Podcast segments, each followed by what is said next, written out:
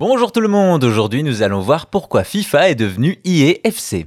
Chaque année, c'est désormais une habitude à la rentrée, les joueurs du monde entier se ruent sur la nouvelle mouture de la simulation de football, FIFA. Sauf en 2023, année de changement pour la licence.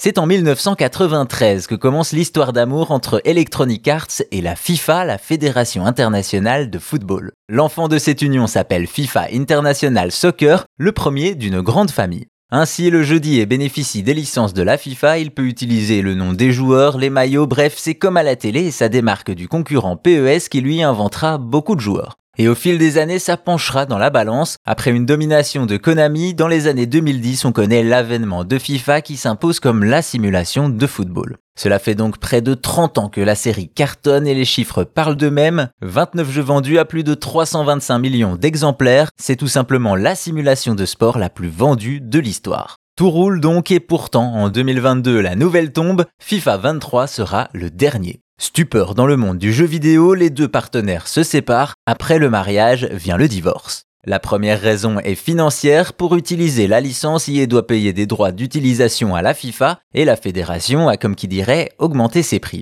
De 150 à 250 millions d'euros, une hausse qui n'était visiblement pas prête à accepter. L'autre raison serait liée à la concurrence. La FIFA voulait ouvrir la licence à d'autres éditeurs pour proposer, on le suppose, d'autres jeux vidéo. La fédération a d'ailleurs annoncé qu'elle produirait le meilleur jeu de football à l'avenir. On demande à voir.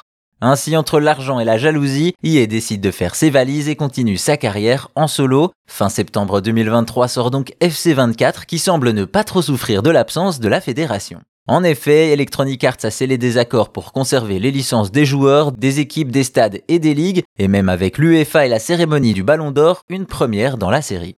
Seul manquement, le jeu ne peut évidemment plus s'appeler FIFA et la Coupe du Monde a logiquement disparu, accessible uniquement via un tournoi personnalisé. Voilà donc pourquoi FIFA est devenu EA Football Club, ce qui annonce une nouvelle ère pour les simulations de football.